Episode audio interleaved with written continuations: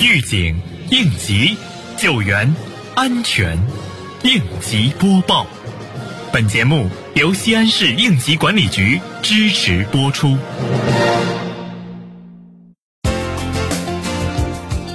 近日，碑林区应急管理局组织开展了防震减灾三网一员专题培训会，共近百名社区地震宏观信息观测员、地震灾情速报员、地震科普知识宣传员参加培训。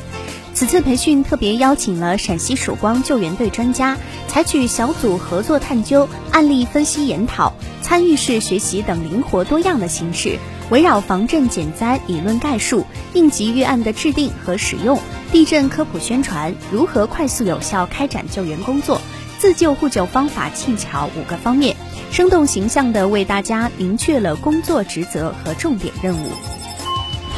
日前，航空基地应急管理局按照送培训上门服务要求，为黄河新兴公司一线作业人员和管理人员分两批次五十余人开展了安全生产法律法规分析讲解培训和现场隐患识别培训，并对长安银行华宇理想国小区和碧水兰亭小区、景业六号府邸小区消防设施设备配备和日常维护保养。消防通道和应急指示标志设置等进行了督导检查。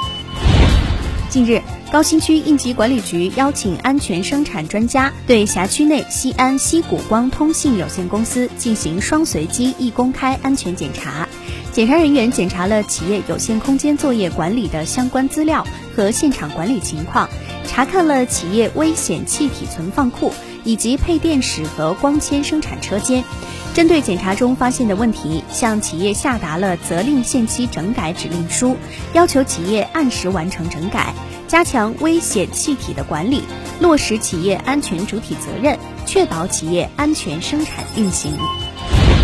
西安应急管理局提醒您：危险货物运输企业车辆驾驶人、押运员、装卸员必须取得相应资质。装载介质与罐体喷涂介质、车辆道路运输证载明介质一致，危险货物装载匀称、均衡、整体固定，做到一车一货。不同危险货物不能混装，不得超载。危险货物装载后，危险货物名称、形状、数量、处置方法、企业联系方式等要书面记录，随车携带。液体危险货物罐车装载完毕后，应将紧急切断阀关闭，确保无损坏、无渗漏。